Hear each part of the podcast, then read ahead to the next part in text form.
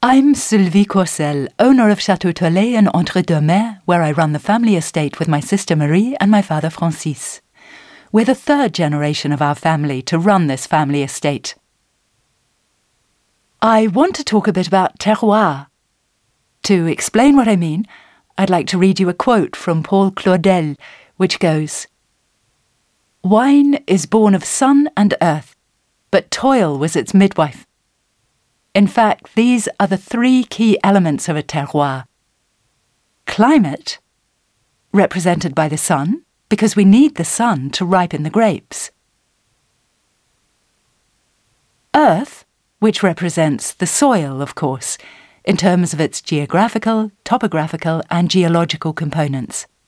And toil, because the definition of a terroir cannot be restricted to just soil and climate, as human intervention and decisions are key to the definition.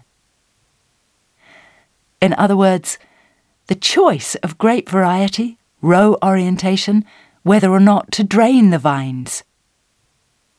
Every human decision helps to define a terroir. Here at Chateau Thieuley, we're on the right bank of the Garonne, and we have mostly clay soils with a varying amount of surface gravel and limestone subsoils. So, in fact, we have mostly clay limestone terroirs with acidic tendencies, let's say. You need to understand that a Bordeaux estate contains multiple terroirs. There's a mosaic of different terroirs, and when you drink, when you open a bottle of Bordeaux, it's often a blend of different varieties, but also a blend of different terroirs. The idea of blending is vital if you want to understand the typical style of Bordeaux wines.